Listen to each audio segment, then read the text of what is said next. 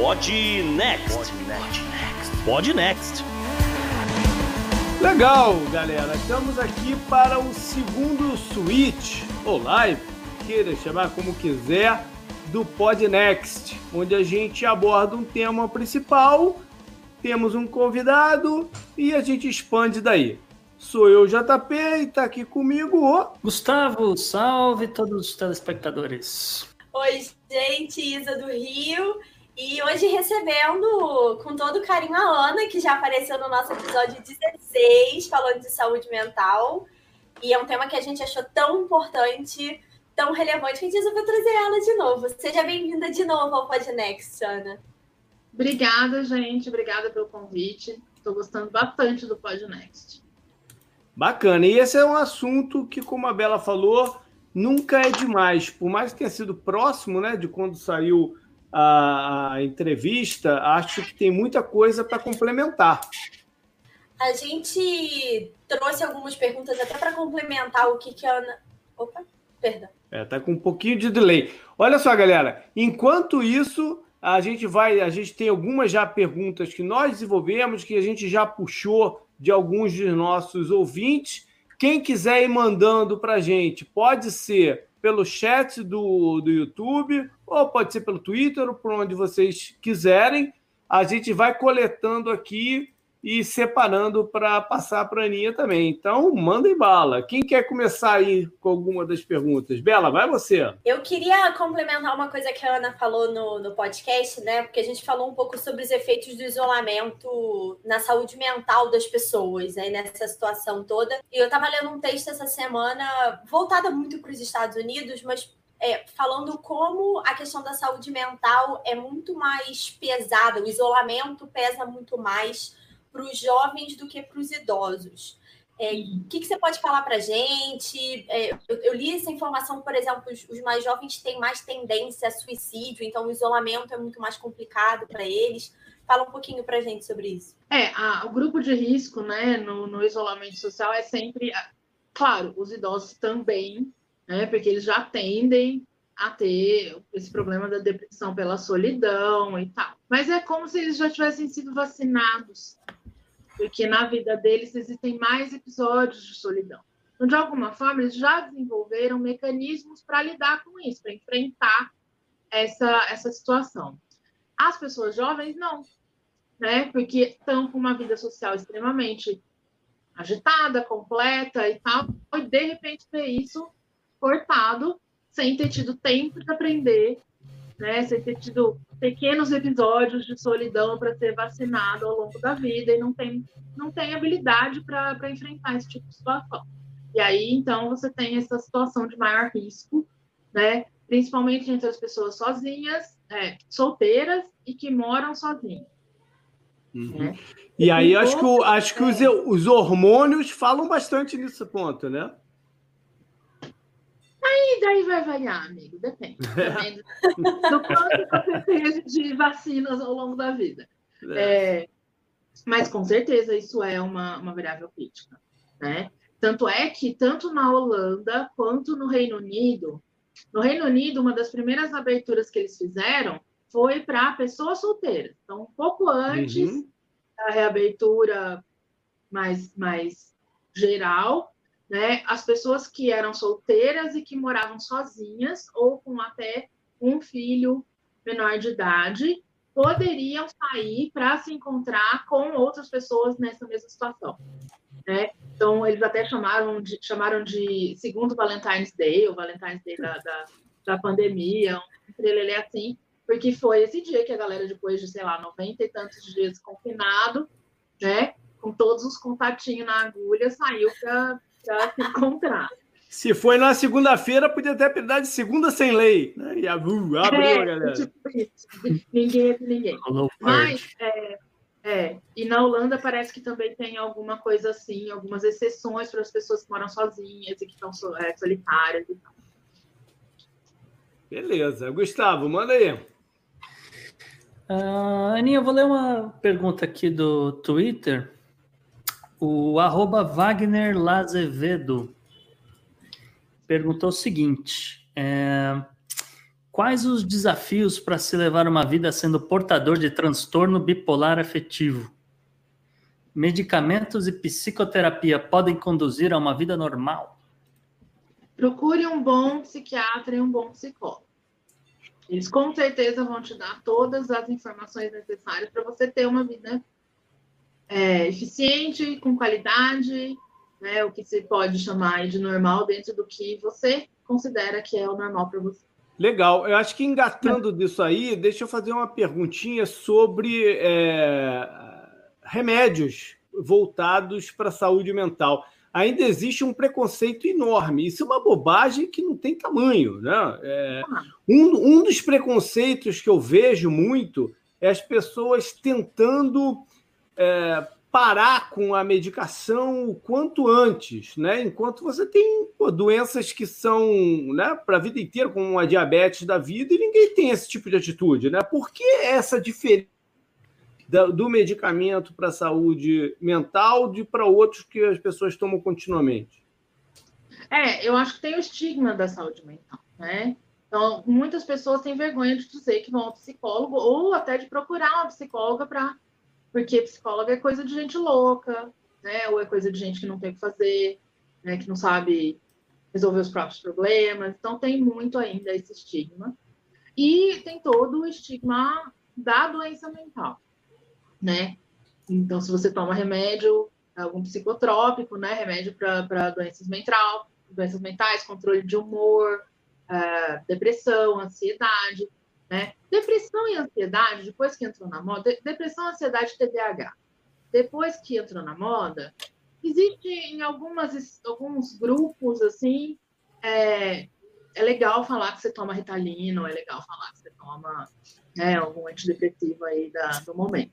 Mas, mas na, na, na, maioria, na maioria das pessoas que realmente precisam é, de medicação, é exatamente isso. É uma é uma condição crônica, como qualquer outra, como diabetes, como hipertensão, como lúpus, né? Que você tem que tomar remédio sempre para que aquilo te dê qualidade de vida.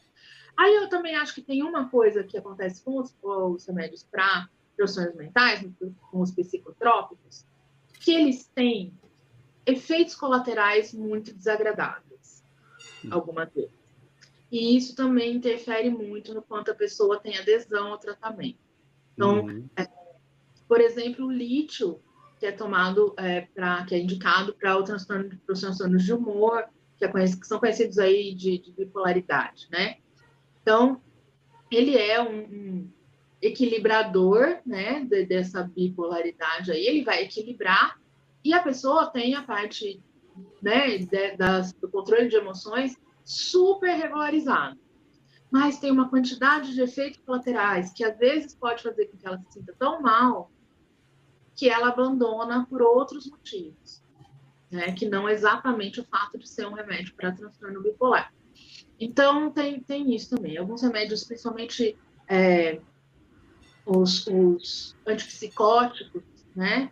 É, que as pessoas com esquizofrenia ou com psicoses tomam, e que, de novo, regulariza a vida, a pessoa tem uma vida tranquila, raríssimos episódios de, de psicose, vive uma vida aí da a tal da chamada vida normal. É, mas é. tem efeitos laterais que às vezes modificam até a forma do corpo. Uhum. E aí acaba sendo ruim. Mas eu acho, eu acho interessante só reforçar para as pessoas que usam, né? Que estão assistindo aqui a gente e usam, e que é absolutamente normal esse tipo de remédio, e não se deixe levar pela pressão que as outras pessoas pode, podem fazer, porque quase sempre que alguém menciona, né, que está num, num, grupo, numa roda de alguém menciona que toma a primeira pergunta que vem de alguma outra pessoa é, é você precisa tomar até quando? Né? Não deixa é. de ser uma forma, uma pressão, né, de, de para a pessoa se sente pressionada de tentar parar, enfim, isso tudo muito delicado. É, esse momento, né, de, de deixar o remédio tem que ser acompanhado pelo médico Sim. e gradativo, né? testado, né? não se deixar se sentir pressionado. E o tratamento é para a vida inteira, né? Dependendo Às vezes, sim. É. É, não tem que fazer. É, dependendo da, da condição, ela, ele é crônico, né? Se tem uma uhum. esquizofrenia, por exemplo, isso vai te acompanhar a vida toda, isso é crônico. É. dependendo da condição, ela é momentânea. Mas ainda assim, o desmame, né, a retirada do, de um psicotrópico é uma coisa séria. Do mesmo jeito que a entrada, né? O, uhum. A dose vai sendo ajustada. Então, se você está sentindo efeito, se você não está sentindo bem, você volta no médico, ele vai ajustando. Tem um tempo também, as, geralmente esses remédios demoram para começar a fazer o efeito para o organismo se acostumar uhum. com aquilo. E aí realmente a coisa ir sem, sem, sem efeitos.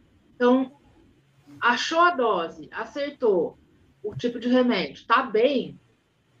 Se for para retirar, tem que ser retirado gradualmente. Uma das, das dos momentos mais perigosos para pessoas com tendências suicidas, ideação suicida, ou em, em bipolaridade, ou até mesmo uma psicose, é aquele momento em que a pessoa está tão bem, porque o remédio está funcionando, que ela acha que ela não precisa mais do remédio. E ela simplesmente para. É como se você tivesse um episódio de abstinência. Sim. Né? E nesse momento é que vão ter sim, sim. as crises mais fortes, as tentativas de suicídio mais sérias e assim por diante. E pode acontecer, inclusive, um pouco depois de parar de tomar o remédio, porque ele leva, da mesma maneira que leva um tempinho é. para fazer efeito, leva um tempinho para sair também. Então, esse efeito, na verdade, eu vejo, é visto um pouco depois. Você mencionou lítio, quando terminar aqui, eu vou escutar Nirvana, que agora me deu vontade de ouvir lítio. A Ana citou o TDAH, né, que é uma, um diagnóstico que tem sido, é, como ela falou, tá na moda, né, mas tem sido cada vez mais diagnosticado. E teve um ouvinte nosso que perguntou, ele falou que ele tem TDAH e que quando tem barulhos no ambiente ele não consegue se concentrar e que, é, especialmente na hora de pegar no sono, se isso tem a ver com o diagnóstico dele. Provavelmente. Provavelmente. É a parte do, do DA, né? Do déficit de atenção. Então, você está focado em alguma coisa. Qualquer distraçãozinha, ela já realmente tira o seu foco e, né, para dormir a gente precisa de concentração, para trabalhar a gente precisa de concentração, então essas coisas todas podem sim estar tá atrapalhando. A boa notícia é que tanto a medicação bem feita, bem, bem indicada, quanto a terapia vai resolver esse problema. É, Legal. Queria... Vai, Gustavo. É que tem uma, tem uma pergunta no YouTube, eu ia engatar aqui, mas você tem mais alguma coisa para em cima falar. do eu, eu, eu, tenho até uma sobre, sobre essa questão do TDAH, né, que é o déficit de atenção.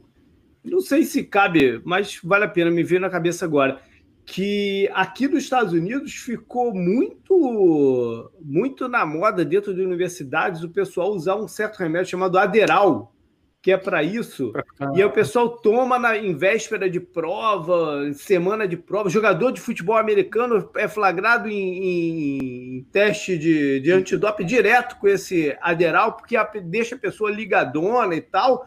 Mas deve ter um monte de contraindicação, né? Para a galera, nós, nós ouvintes são universitários, né? Tomarem cuidado com isso, né? Porque virou moda aqui. É o tal do doping cognitivo. É. Né? Teve uma época que, que teve até uma discussão se, se isso não seria considerado um tipo de doping mesmo. Então, por exemplo, pessoas que vão prestar um concurso, uhum. né, fazer vestibular, se isso não seria uma vantagem, né, uma, uma vantagem assim é, sobre as outras pessoas que não têm acesso a isso, enfim. Né? Mas sim, tem efeitos colaterais muito complicados, principalmente porque é isso, é esse uso pontual, né, que você introduz uma quantidade geralmente grande de remédio uhum. e depois você para com isso uma vez né? Os relatos da ressaca do remédio são coisas absurdas. Isso fica imprestável durante dias depois. Yeah. Gente, não imaginava que era tão forte assim. Não, mas tem lógica. Geralmente é isso, para fazer. Para dar esse boost muito a pessoa toma uma dose muito alta. Então, aquilo faz um estrago. É. Eu, Gustavo, a pergunta que você ia puxar do João Paulo, é isso? É, minha? Minha? Minha não? Não, seu Xará, JP. Ah. O João Paulo Souza, é, ele pergunta aqui é, se tem algum jeito de balancear ah, pessoas que estão assim, é, numa ansiedade, numa uma loucura de ficar acompanhando notícia que está acontecendo e aí começa a ficar mal. aí de repente para de acompanhar outras coisas e aí começa a se sentir alienado, então ele volta a buscar mais notícia para ficar mal de novo, entende? Ele queria saber se tem um jeito de balancear isso tudo. É exatamente isso. Balanceia, amigo. Né? Você não precisa consumir todas as notícias e você não precisa ficar totalmente sem notícias. Então, de modo geral, quando a gente vai introduzir hábitos ou retirar hábitos, a gente faz isso de maneira gradual, né? Então, não, não, você não pode fazer esse tudo ou nada, né? A gente não faz isso nem para quando a pessoa tem, tem adição em heroína, você mata a pessoa. Você vai tirando aos pouquinhos. Então, se você está acostumado a assistir, faz uma linha de base. Está acostumado a assistir três horas por dia de notícia, Amanhã você assiste duas, depois da manhã você assiste uma só. Depois você vai perceber que com meia hora, com o Jornal da Manhã ou com o Jornal da Noite, você já viu tudo que você precisava. E ok. Mas eu acho que o problema não está no jornal, tá? o problema está no, no, feed constante, né? Que é via WhatsApp, via Twitter, via o que quer que seja, né? Isso não para. Se você não, não se ligar ali, ele não para, né? O WhatsApp é desnecessário, desliga. Saia desses grupos. Silencia ele nenhuma notícia. Isso é uma boa. Vai chegar para você pelo WhatsApp. Se ela presta muito, você vai achá-la em outro canal mais confiável. Certo? Então é isso. Escolhe um canal onde você vai né, controlar a sua ingestão dessas notícias. Então você vai você entrar no portal e ler o que tiver ali, ou você vai seguir algumas pessoas no Twitter. Eu tenho feito isso ultimamente. Eu sigo algumas pessoas que eu sei que têm informações que estão, é, é, informações que dá para confiar, e é aquele ali a minha dosagem, né? Eu entro durante a semana, eu entro muito pouco, né? De fim de semana, principalmente se não tiver muita coisa para fazer, você fica lá grudado o dia é. inteiro. É. no fim de semana ele era o, o Podnext e aí ele, ele fica inteirado do que aconteceu de mais importante na semana. É perfeito. Aí, faz um é, resumão. A primeira, eu acho que a primeira coisa que você falou, eu acho muito importante, que é o, o, o silenciar as notificações. Porque se o teu celular fica vibrando a cada segundo porque alguém colocou alguma coisa, isso é uma forma de estresse inacreditável. Para mim é. Eu, eu, eu, eu, tiro a notificação de, de tudo, entendeu? Eu e aí eu controlo quando que eu entro lá, entendeu? Agora eu quero ver o que, que, que alguém está falando. Eu controlo quando eu entro lá, não as pessoas controlam o que, que eu tenho que ver. Né? Isso é muito importante. Isso que você falou, eu acho que é uma dica assim, essencial. Esteja você no controle. Você Exatamente. controla em que momento e em que quantidade você vai receber essas informações. Essa, esse controle, né, é, ele pode não ter 100%, ele não vai ter, porque, claro, você vai abrir, sei lá, Facebook uhum. pode ter uma notícia horrorosa lá na sua casa, você não controlou aqui. Mas isso é da vida, né? A gente tem que aprender a lidar com essas coisas também. Mas é, você ter a sensação de que você está no controle disso é uhum. é importantíssimo para sua seu bem-estar mental, para sua saúde mental. A sensação de controle. O que tem de pesquisa desde os anos 70 com a história da, da percepção de controle, você nem precisa estar tá realmente controlando as coisas, mas se você perceber que está, isso já né, é o suficiente para você ficar bem com aquilo. Lembrei aqui da época do Nextel. Vocês são novos demais. Eu, eu sou da época que eu tinha Nextel, que tu tava adormecendo aqui, daqui a pouco entrava uma voz do lado de você. Eu tomava um susto. Aquilo era um estresse absurdo.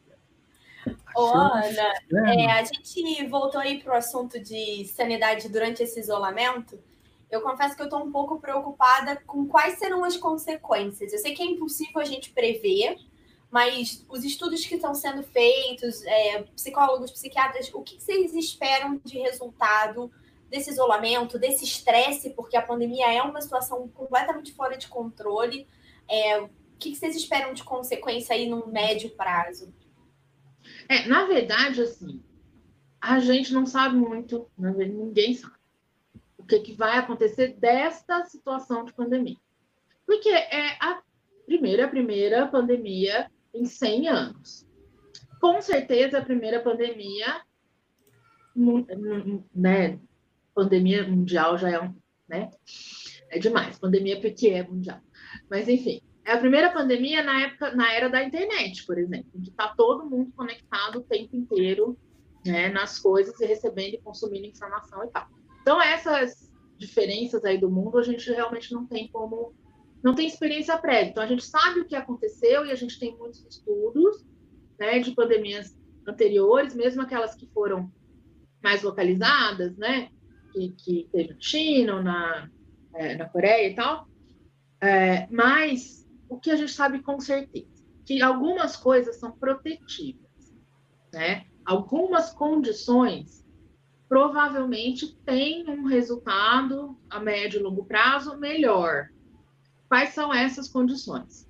Primeiro, você ter acesso a condições básicas de sobrevivência, né? Você ter uma casa que é segura, você ter acesso a equipamentos de segurança, se você precisar usar. Então, no nosso caso agora, né? Álcool gel, sabonete líquido, máscara, né? Você ter uma casa que você sabe que é o seu, né? É seguro, você tá ali. Você ter acesso a sistemas de saúde, mesmo que você não precise acessá-los, você saber que eles vão estar ali é uma coisa que, de novo, é a sensação de controle. E aí tem uma coisa que me chama muita atenção. É, isso tá no manual da, da OMS de saúde mental nas pandemias, tá no manual da AN. Uh, enfim, é uma agência de saúde mental internacional também, não vou lembrar a sigla, é alguma coisa PS. É, enfim, e em alguns livros sobre isso, sobre pandemia. E isso me chama muita atenção, talvez seja a coisa mais importante que a gente não tem aqui e agora. Uma liderança confiável. Né? É uma das coisas mais protetivas. Por quê? Porque você sabe que você pode confiar naquilo que você está ouvindo, que você vai estar tá protegido.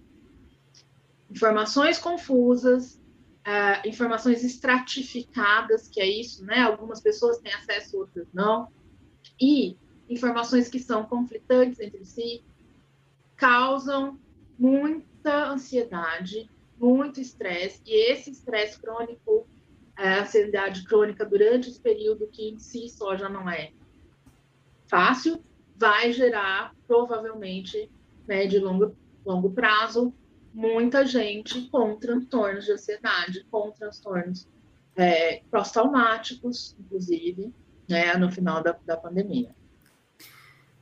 É, Ana, eu ia justamente ia seguir nessa linha que a Isabela levantou, porque a gente chegou a perguntar para você naquele programa sobre, vamos dizer, sequelas é, dessa pandemia toda na vida das pessoas.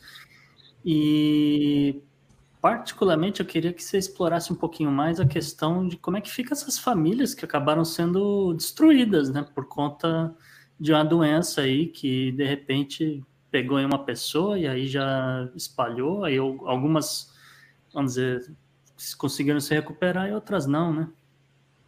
É, é, é, toda morte vai gerar né, um,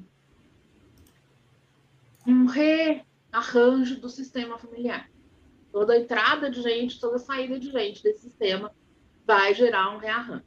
Então, esse, esse conjunto ali familiar vai ter que se arranjar de uma nova maneira. Alguns têm mais sucesso, outros menos, a depender também de vários outros fatores. Né? Daquele, daquele núcleozinho ali, o quanto eles conseguem se dar apoio uns para os outros, apoio emocional, ouvir, entender, ter empatia, né? ocupar lugares que a pessoa que, que deixou o núcleo tinha e, e precisam ser supridos, né? Muitas vezes isso é muito material, é a coisa de quem vai trazer comida para casa agora, né? É, quando você perde aí a pessoa que era provedora da família. Mas, é, com certeza, então toda morte vai causar isso. Agora, você imagina a quantidade de mortes que nós estamos tendo justamente Não um é esse o problema né? multiplicado por mais de 60 mil. 130 mil aqui. Né? Exato. Então, você vai ter uma quantidade de gente em luto ao mesmo tempo que nem sistema de saúde mental nenhum do mundo dá conta de atender, né? Então você está com essas pessoas em luto, em uma situação de, de extrema é, falta tudo, né? Você não pode nem velar a pessoa, você não pode fazer funeral, você não pode. Então você já não tem os ritos de passagem que a sua cultura te ensinou que são necessários para você elaborar aquela perda e todas as outras coisas desfavoráveis do ambiente e ainda não tem acesso ou se tem provavelmente não não é o mesmo tipo de qualidade de serviços de atendimento à saúde mental nesse momento. Uhum. Né? Porque é muito diferente. Todo mundo que é psicóloga por aí sabe disso. A gente está fazendo o que a gente pode. Mas, gente, atendimento online não é atendimento presencial, onde você pode ver, né, sentir a respiração do, da, da, do cliente que você está atendendo e saber que ele está ansioso. É, é, eu vi esses dias, ó que louco, hoje ou ontem, uma pesquisa sobre os níveis de estresse que as pessoas que estão trabalhando remotamente usando o Zoom estão tendo. Né? Porque a, a, a gente ouve muito, né? Ah, mas tá muito mais fácil agora, mesmo que você esteja fazendo home office. Veja bem, você não está saindo da sua casa, não está pegando trânsito, está gastando menos, sua alimentação deve estar melhor, porque você está fazendo comida, né? E você antes passava 10 horas, eu passava 10 horas na empresa.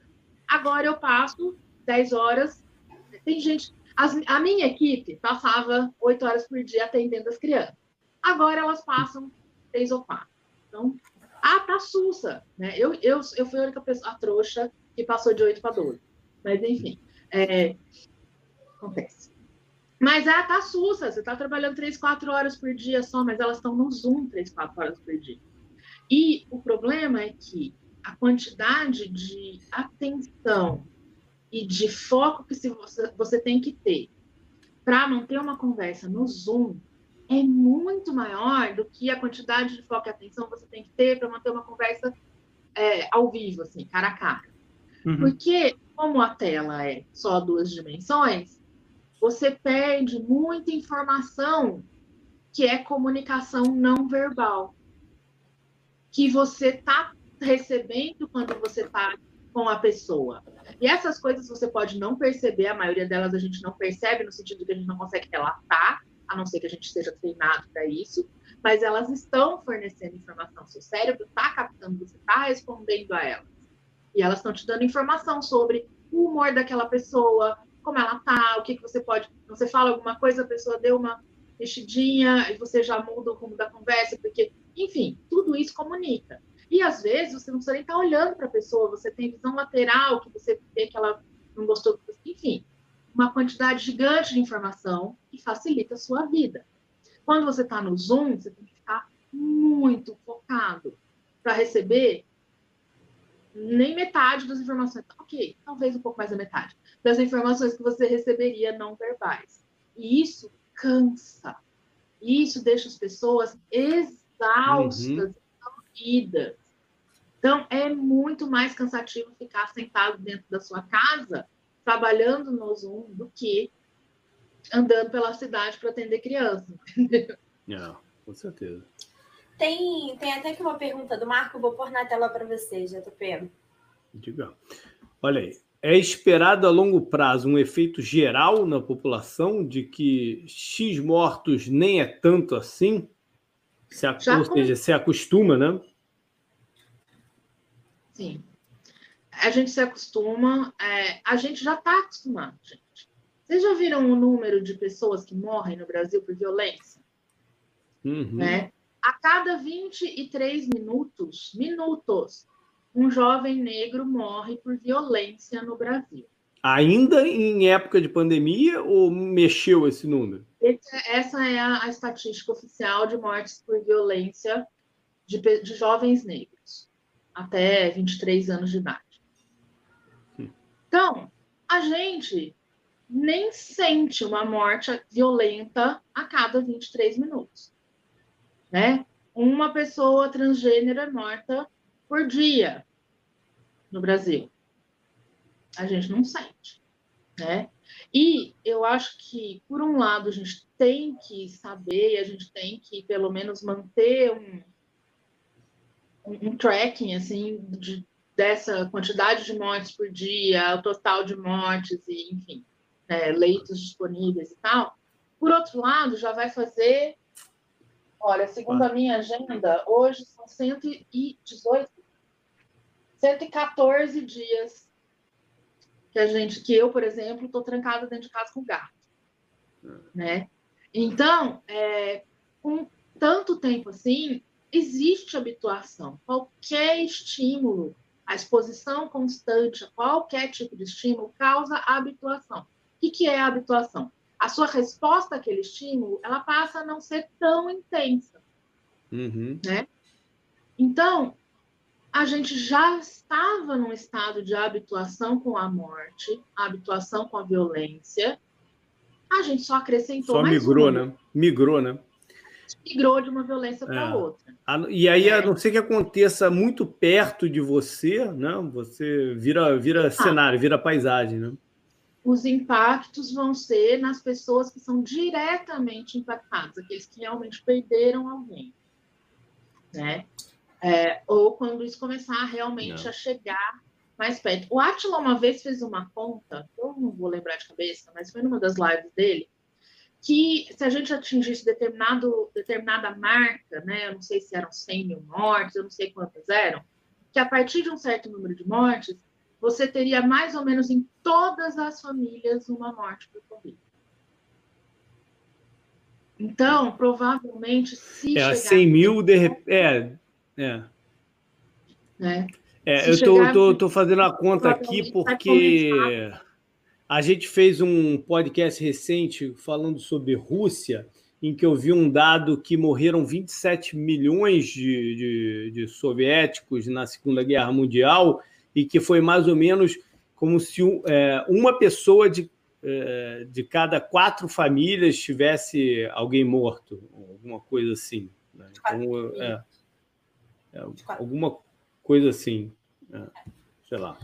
Eu queria puxar até uma outra coisa aqui, Ana, que a gente falou de consequências, que a minha xará Isabela pergunta se pode ser uma das consequências uma geração neurótica por limpeza.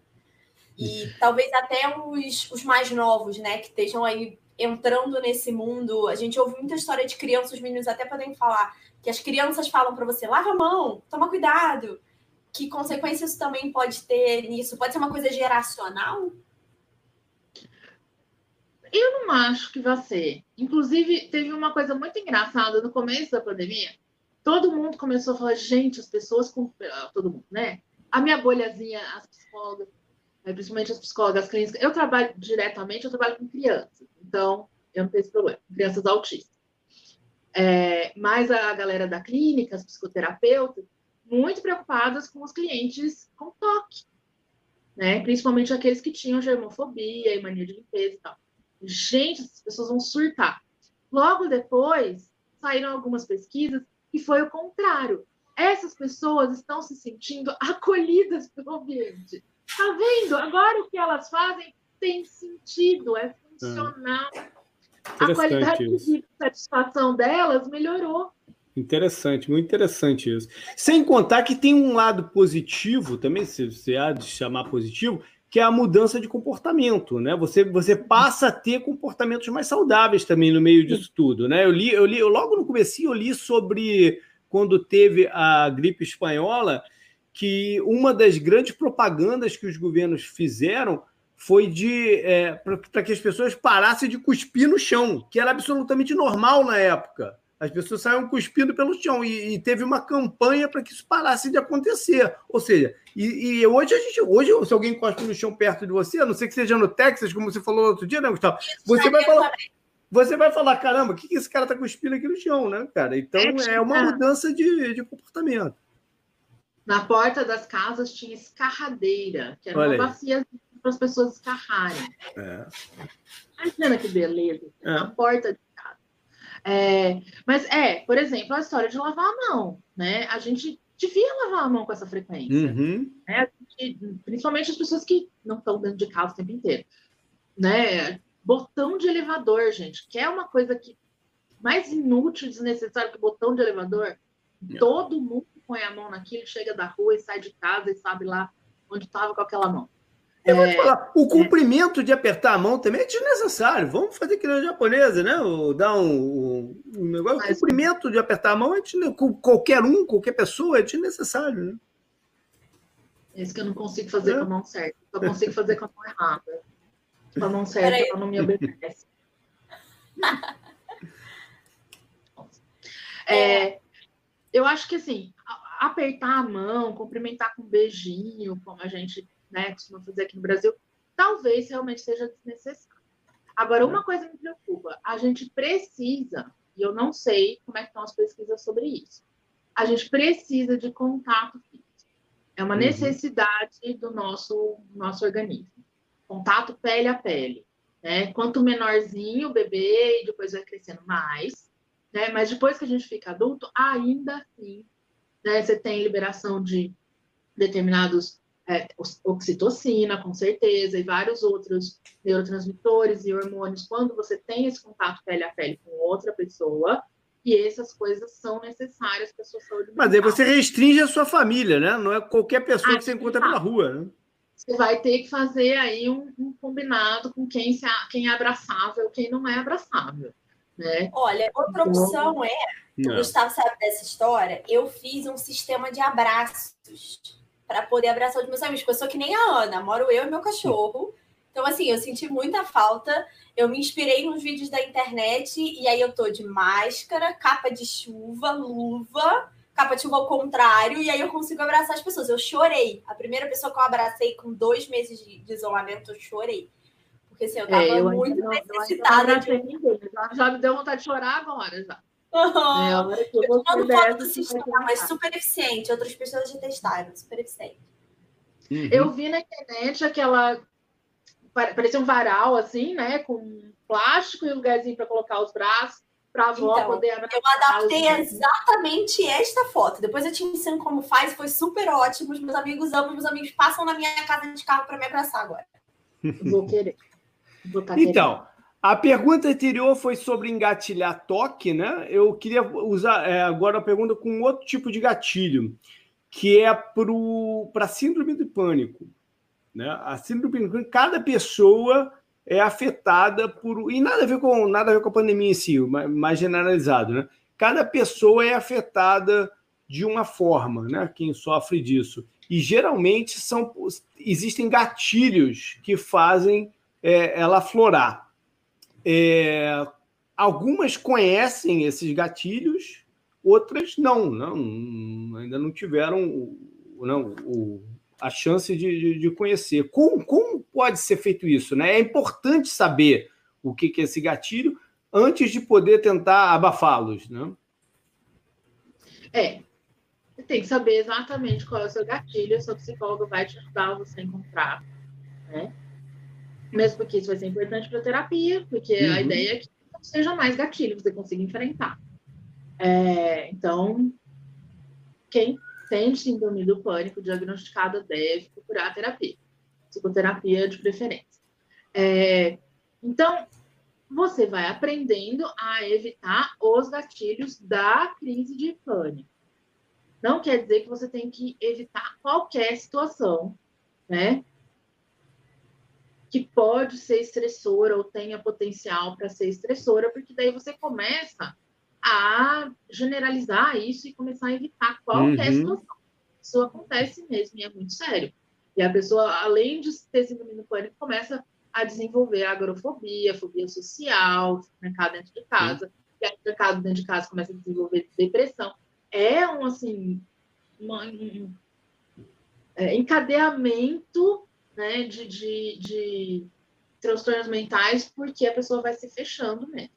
Uhum. É, outro tipo, eu acho que eu falei isso na, na, na entrevista que eu dei para vocês no pod também, né? Que quando a pessoa tem né, síndrome de pânico ou transtorno de ansiedade generalizado, na tal do TAG, diagnosticado e ela tá, ela sabe as coisas que, que ela tem que evitar.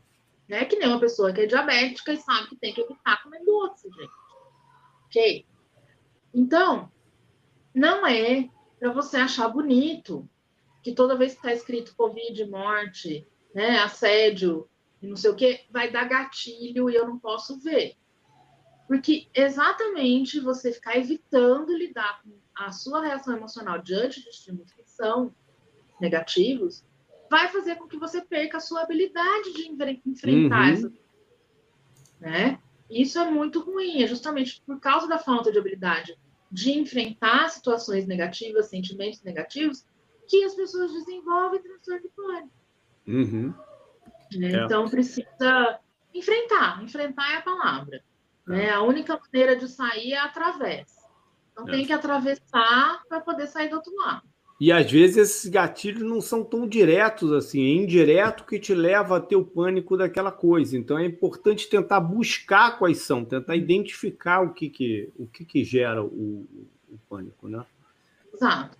E é isso que a terapia vai fazer, vai te ajudar a identificar os gatilhos, os diretos, os indiretos, as situações que estão ao redor daquilo, vai te ensinar mecanismos para você enfrentar aquilo, né? Ou mecanismos para que você evite aquilo de maneira mais adequada, de maneira menos, né, que não te atrapalhe a vida. Legal. E Ana, o Gerson Tengan, ele está perguntando e como é que fica a saúde mental dos idosos que, vamos dizer, não pegaram Covid ou que estão em isolamento nesse exato momento e, vamos dizer, tem dificuldade, não pode sair de casa, então compras acabam sendo levadas para eles e tal. Como é que está a saúde mental desse pessoal? Se você pode comentar alguma coisa. Com certeza, eles também são um grupo de risco aí para a saúde mental, né? Nesse, momento, principalmente aqueles que estão sozinhos, né? Então, se todo mundo puder checar os seus velhinhos uma vez por dia, uma vez a cada dois dias, fazer um, um esquemão aí com a família, cada dia um liga. Né? Eu e meu irmão temos isso com a minha mãe. Né? Eu e meu irmão, e agora a gente botou minha sobrinha também, ensinou ela a fazer videochamada. Quer dizer, ela já sabia, né? Quem não sabia era minha mãe. É, ensinamos elas a fazerem videochamada, então a gente faz isso. Então, de, de, modo que todo dia ela tem contato com um de nós, né? Uhum. É, tios e, e, coisas assim. Nesse momento, o grupo da família foi uma salvação, né? A gente só fica monitorando as notícias falsas. E aí, na minha família tá tranquilo, porque, né? Apareceu notícia falsa lá, tem uns três ou quatro para falar, não, não é. é e aí a gente consegue fazer isso. Então, eu acho que, assim, de modo geral, quem tem pessoas idosas na família devia se preocupar, sim, em dar esse suporte, esse apoio.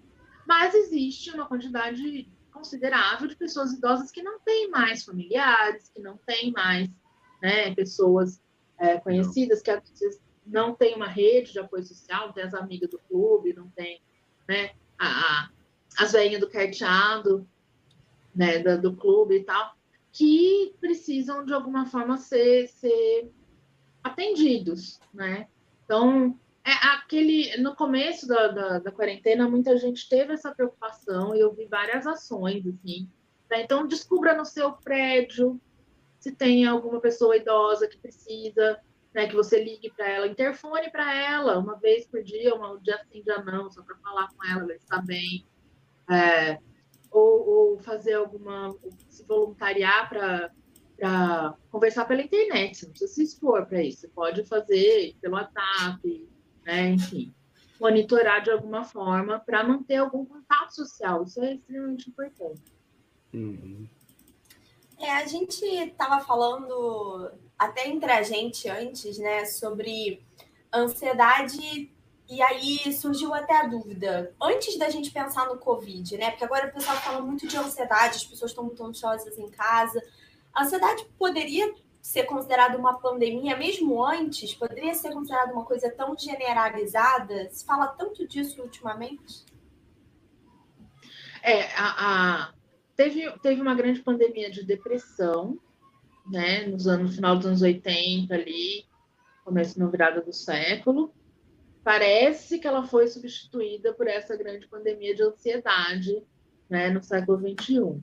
É, eu não sei, eu não tenho dados exatos sobre isso, mas com certeza é um troço generalizado. Né? Então, é, as pessoas estão em situações que causam muito mais ansiedade, são situações muito mais aversivas, né, cada vez mais. Então, você tem todos os problemas sociais ali que essa pessoa está imersa. Então, problemas econômicos, então saber se você vai manter seu emprego, se vai poder sustentar sua família, manter sua qualidade de vida, seu nível, né, seu padrão de vida. Essas coisas, esse medo da perda é extremamente ansiogênico, né? Gera ansiedade. A, a doença, né? O medo da doença, o medo de morrer, de perder alguém pela doença, também é outra coisa ansiogênica, né? E são coisas que não são pontuais. Elas têm uma duração muito longa. Então, você está em contato com essa situação de ansiedade durante um período longo. Então, isso tudo né? Na pandemia, provavelmente vai gerar uma quantidade de pessoas ansiosas grande. Antes uhum. da pandemia, a gente já tinha condições muito similares a isso. Então, é, não dá para falar que a gente alguma vez saiu da crise econômica. A gente sempre teve nela, desde que eu me conheço por gente, enfim, desde sempre. Né? Em 1500 a gente já estava com a crise econômica. É, então, isso, né? Aí você tem um país uhum. de extrema desigualdade social, né? Então, de novo, é, não só você tem medo de perder seu emprego, como você tem medo de ficar pobre e ter que morar junto daquelas pessoas pobres que você abomina. Porque a gente tem esse, uhum. claro, né, medo, né? Nós aqui, classe média branca, nós temos medo de gente pobre. Esse é porque a gente uhum. aprendeu isso na nossa cultura, gente. A gente liga a televisão, o bandido é pobre. A gente, né? Ou vai assistir um filme, o ladrão é pobre. Então a gente vai criando nas pessoas essa uhum. reação. É, então, isso já existia, a gente já estava imerso em uma situação que cria ansiedades várias. A violência urbana, a, enfim, todas essas coisas. A gente só acrescentou mais um ansiogênico, que é a tal do, da pandemia. Então a gente só hum. piorou a situação. É verdade. E nesse tempo de pandemia, uma, vou dar só um, uma coisa que ajudou aqui em casa com, com meus filhos, o, o meu filho mais velho, ele, a gente nota que ele, que ele é ansioso por, por natureza, né? Uma coisa que a gente adotou e que ajudou bastante foi criar rotinas diárias. Na hora tal a gente faz isso, na hora tal a gente faz aquilo. A segunda-feira é dia de tomar sorvete, quarta-feira é dia de não sei o quê, sexta a gente pede pizza, sábado a gente vê um filme. Então ele consegue sentir a passagem de tempo pelas coisas que a gente está fazendo e a passagem da hora dos dias pelos horários que a gente estabeleceu para algumas coisas também. Mas até nisso tem que ter a dosagem certa, né? Porque senão também Sim. vira um estresse de ter que cumprir aquelas coisas sempre, né? É, é. Para pessoas ansiosas e para pessoas autistas, é, previsibilidade é muito importante. Uhum. Esse, é, você ter as coisas são previsíveis. Eu sei que ela pode. Liga para minha terapeuta, fala isso para ela. Eu argumento isso toda semana e ela fala que não é isso que eu tenho que fazer. Mas pode ser que para você seja é. justamente o contrário, que é isso que a PJ está falando. É, mas, do outro lado, você não pode ser tão rígido a ponto da sua rotina virar um plot. Né? Você não pode se desviar dela, porque isso cria ansiedade. Então, tem que ser uma rotina previsível e a imprevisibilidade deve estar dentro da rotina. Então, eu posso, por exemplo, fazer o combinado da semana. Esta semana, a gente vai tomar sorvete na quinta e no domingo a gente vai ficar em casa vendo filme. Uhum. Na semana que vem, não vai ter sorvete, mas na quarta a gente vai em tal lugar. E aí você vai mudando, você tem a previsibilidade, mas ela é, é. cuida, ela é. É, eu, eu, eu, eu notei isso porque esse, a gente todo sábado à noite vê um filme. Né? A gente escolhe um filme para todo mundo da família ver junto. E esse sábado a gente decidiu fazer um outro negócio, não teve filme. E ele ficou me cobrando no domingo, na segunda, por que, que não teve, quando se vai ter hoje, né? É, ou seja, é, há uma pressão na cabeça dele também, então que eu não tinha notado que para aquelas coisas acontecerem, né? Uhum. É, então você tem que fazer isso. É, você faz uns combinados a, a curto prazo e eles vão É. mudando, né? Então você consegue manter a previsibilidade e manter a flexibilidade ao Uhum. mesmo tempo. Porque senão Eu vira acho que Sheldon. É sempre tudo igual. É, é. É, é, tem pessoas que precisam. eu acho que isso pessoas tem Eu acho que isso tem muito a ver com as duas perguntas que chegaram, do Rafael e do Luiz Felipe, que são, parecem que são opostas, mas acho que elas são muito parecidas.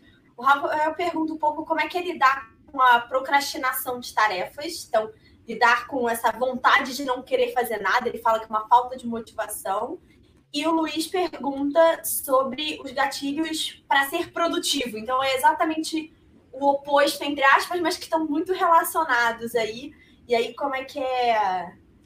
Como é que é isso para organizar? Eu acho que a coisa do ser produtivo, esse, esse gatilho que te dá você achar que você tem que estar produzindo o tempo inteiro, ou você né, tá, tem que alcançar aquela meta naquele tempo. Eu acho que a primeira coisa é estabelecer metas de produtividade que sejam reais, na situação real da pessoa, né? Então, você sabe o quanto você consegue produzir, é, outra coisa que a, a, coisa do home office e do, do da, de estar em isolamento social estão produzindo é uma baixa produtividade. Né? Tá todo mundo com dificuldade de concentração, produz, menos produtivo porque não consegue se concentrar, né? Uma sobrecarga excepcional, como se já não houvesse naturalmente, mas uma sobrecarga excepcional nas mulheres que tem a exigência da produtividade com os cuidados Uhum. domésticos, que também são existentes nesse momento. Então, você tem é, que estabelecer metas que sejam realísticas para você conseguir chegar nela. E você vai se sentir produtivo se você conseguir chegar na meta que você estabeleceu. Né? Uhum. Então, quem não pode estabelecer as suas próprias metas vai ter que tentar negociar isso dentro das possibilidades aí do trabalho. Uhum. É, e aí, como é que era a outra pergunta mesmo? Do... A da pro- procrastinação, né? É. O que, que é procrastinação? Quando você tem um tempo para realizar uma tarefa, a gente tende, isso é uma tendência natural de qualquer animal. né? Eu ia falar qualquer organismo vivo, mas eu não acho que uma planta procrastina, mas animais procrastinam. Que é, você vai fazer aquilo que você precisa o mais próximo possível da consequência daquilo. Então, se você tem uma semana para entregar um trabalho e você sabe que você só vai ganhar a sua estrelinha do chefe quando você entregar o trabalho, você vai tentar aproximar o seu engajamento e o seu, o seu, o seu trabalho próximo da recompensa. Então, isso que é procrastinar. Todo mundo procrastina. É, isso é um esquema de reforçamento clássico aí, conhecido por todos os psicólogos. Então, o que a gente tem que fazer é a gente tem que programar deliberadamente pequenas recompensas ao longo desse período para você poder se engajar, se motivar em fazer essa tarefa sem deixar tudo para a última hora, porque é a última hora que vai ter recompensa, né? Então você tem que ir programando. Então, se eu escrever duas páginas da minha tese hoje, eu vou abrir um vinho à noite. Amanhã, se eu escrever duas páginas, eu vou é, assistir tal filme que está que, que tá no, no meu streaming. E aí você vai se programando para pequenas recompensas ao longo do caminho para te manter motivado, né? Para você distribuir o trabalho para conseguir cumprir no prazo, né? E não se estressar em ter que fazer tudo exprimido porque você tem o deadline, né? O deadline é o maior motivador que existe. É. Tá, o deadline, não existe motivação melhor que um bom deadline. Mas isso causa estresse, né? Você tá sempre ali, nossa, não vai dar tempo. E aí causa estresse, e eu não sei se com vocês, mas comigo acontece muito. Eu sou uma procrastinadora crônica.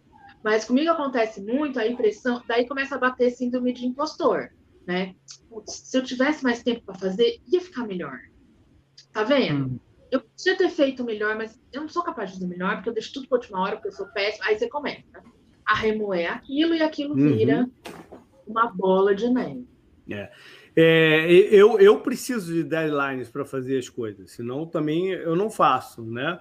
E uma, é um depoimento, né, cada um encontrar a sua fórmula, né? Você falou das recompensas, achei legal das recompensas. Eu faço parecido, mas vou adicionar recompensa, que a recompensa é mais gostosa aí.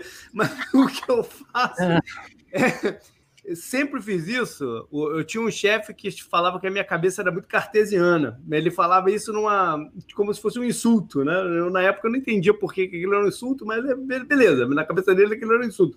Mas o, uma coisa que eu faço, eu sempre quebro as minhas tarefas, vamos dizer assim, as minhas né, as coisas que eu preciso fazer em per, percentuais. E, e, e, eu trabalho com esses percentuais, então eu, eu, eu, eu, faço outros deadlines, tipo assim, eu preciso até no dia tal cumprir esses 30%, até o não sei o que cumprir, chegar até 70%. E em tudo, tudo da minha vida eu quebro em percentual. Né? E aí eu, eu, dou razão a ele. É. O que você faz é estabelecer metas de é. curto prazo, médio prazo, longo prazo, e é. a sua recompensa é bater essas só, fal só faltava dar a recompensa junto com o percentual. Vou fazer o combo agora. Isso. Se você acrescentar, com certeza, garanto que se você achar a recompensa certa, você vai ter um aumento de, de motivação, com certeza. Mas para muita gente, o próprio fato de você fazer aquilo adiantado já é a recompensa. Você saber, eu me livrei do trabalho. É uma coisa que meu pai tentou me ensinar a vida inteira dele e eu não aprendi. Que é se livra logo disso, faz isso logo, porque daí você fica livre. Você não precisa ficar mais pensando nisso. Muita gente consegue mesmo. Né? Para mim faltou um pouco de sistematização. É, eu também não. Eu também não. Eu sempre fui mais da outra, não faça nada hoje, você pode fazer amanhã. Né? Exato. Mas eu, eu, conheço gente que consegue e que realmente a coisa de. Nossa, aquele trabalho que eu tenho entregado aqui um mês já está pronto, eu não tenho mais que pensar nisso. Já até mandei para não. Né? Eu, é, eu não vou nem mostrar para vocês a minha lista, porque eu trabalho com lista diária, semanal, eu estava contando ali, eu faço acordos comigo mesma, eu sou a pessoa de um trabalho. Ali, ó. Aqui, ó. Tá vendo? Vou passar rapidinho, porque eu tenho vários clientes ali. Mas... Essa é a minha lista semanal. Vários. E aí você tem uma agenda, outra só para dinheiro, outra só para cliente e outra só para supervisão. Só para dinheiro você me ligando. A gente resolve isso quando essa live acabar. É, Ana, para fechar, mais uma pergunta, só para fechar. Porque né, não, não seria Podnext se a gente não pisasse um pouquinho em política. Então, eu queria saber de você se essa ansiedade toda que você falou, se essa, esse agravamento de, de condições mentais que você falou, se você sabe de alguma forma como é que elas acabam afetando, vamos dizer, a cabeça do eleitorado, de quem tem que passar por um sistema aí de, de votação em breve, e o que, que acontece, né? Se você sabe alguma coisa a respeito disso. Eu realmente não tenho muita. Eu acho que a gente não tem dados suficientes nesse momento ainda para isso, para tirar alguma conclusão sobre realmente o que vai, o que a gente vai ter de consequências dessa crise, né, tanto uhum. da crise de saúde, quanto da crise econômica, quanto da crise social, quanto da crise política, né, desse conjuntão aí de, de desgraça. É, a gente achou que, né, em algum momento a gente ia valorizar é, competência, que a gente ia valorizar formação, que a gente ia valorizar é, é pessoas que tinham carreiras e experiências é, é, comprovadamente né, de sucesso em administração pública e, obviamente, foi uma escolha muito difícil e não foi isso que aconteceu. Né? Então, eu não me arriscaria a achar que a gente tem condição, né, apesar da ciência do comportamento, da análise do comportamento ser um dos objetivos da gente conseguir prever o comportamento das pessoas, né, baseada nos padrões anteriores, não acho que a gente que a gente tem padrões anteriores suficiente né, para tirar alguma, alguma ideia disso. Né? Então, agora tá mais complicado. Agora, desde sempre. Cada, cada mergulho é um flash, né? Cada dia é uma novidade, cada dia é um, um factoide, cada dia é um, uma operação da, da Polícia Federal, cada dia, hoje é exame de Covid, amanhã é facada, depois é ministro, depois é carta, currículo do lápis do ministro, depois é outro. Enfim, nesse, né, e eu tenho a impressão de que isso também é uma tática de habituação. A gente vai ficando tão habituado a absurdos em cima de absurdos, em cima de absurdos, que a hora que vier um absurdo real, realmente, né, a gente não vai perceber. Então, uhum. eu arrisco palpite nenhum. De se acostumar, né? A gente também se acostuma com os absurdos. Sim. A gente passa a não achar mais absurdo. Vocês pensam, 10 anos atrás, né? Imagina. É uma frase muito falada no Twitter, mas eu acho que das frases muito faladas no Twitter, das que ainda podem ser usadas, imagina se fosse com Lula. Você imagina 10 anos atrás, se né? Se, se houvesse metade do que está acontecendo agora, o que ia acontecer, hum, né? Sim, é, a gente você vai se acostumando, né? Com, com os absurdos. A gente se acostumou com a violência, com as mortes, com a doença, com a política. Tá certo. É, é, é, são, é, é, o estilo, é o estilo do, do, do mundo que está hoje. E vamos ver se a pandemia, essas coisas ajudam a direcionar as pessoas e as cabeças. Vamos torcer, pelo menos, né, que direcione para um mundo mais solidário, ao invés desse mundo de conturbação toda. Legal, Ana. Muito, muito obrigado pela, pela participação de novo. É, é um assunto que nunca tem fim, né? Oi? Eu ia perguntar para a Ana se tem algum, algum jabá, alguma coisa que ela queira dar. É, isso, que é isso aí. Ah, não, gente, eu tô estou meio é, é, sem tempo para manter as minhas atividades de divulgadora científica, né? Porque com, com, essa coisa de pandemia e atendimento remoto, online e tal, acabou que eu dobrei a minha carga de trabalho, então é, gostaria de estar muito mais presente e divulgando coisas que fizessem realmente sentido na vida das pessoas. Então, eu agradeço muitíssimo a oportunidade que vocês me dão de fazer isso, né? sem precisar é, é, produzir tudo isso que eu sei que é um trabalho desgastado. E é o que eu não tenho tempo de fazer. Então, eu sempre agradeço por me convidam, porque é uma maneira de eu manter a minha divulgação científica sem ter o trabalho da produção de divulgação científica. É, então, é isso aí.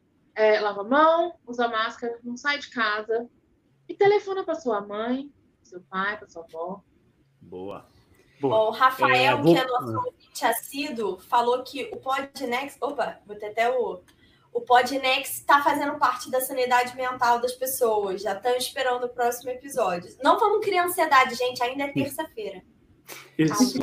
Legal. E se você está assistindo aqui e não, por acaso, não conhece o podcast, né? Entra, tá, os episódios estão agora todos no, no YouTube também. E você pode se inscrever nas outras plataformas, por onde gosta mais, né, por qual agregador gosta mais de se de, né, de baixar e de, de usar. E se por acaso você ouviu, viu aqui também e ainda não assinou lá no YouTube, também assine, porque às vezes pipoca alguma coisa diferente na no feed. Valeu, galera. Valeu, Gustavo. Valeu, Bela. Valeu, Ana. Até mais. Isso aí. Boa Beijo, noite, pessoal. Um abraço. Até sábado.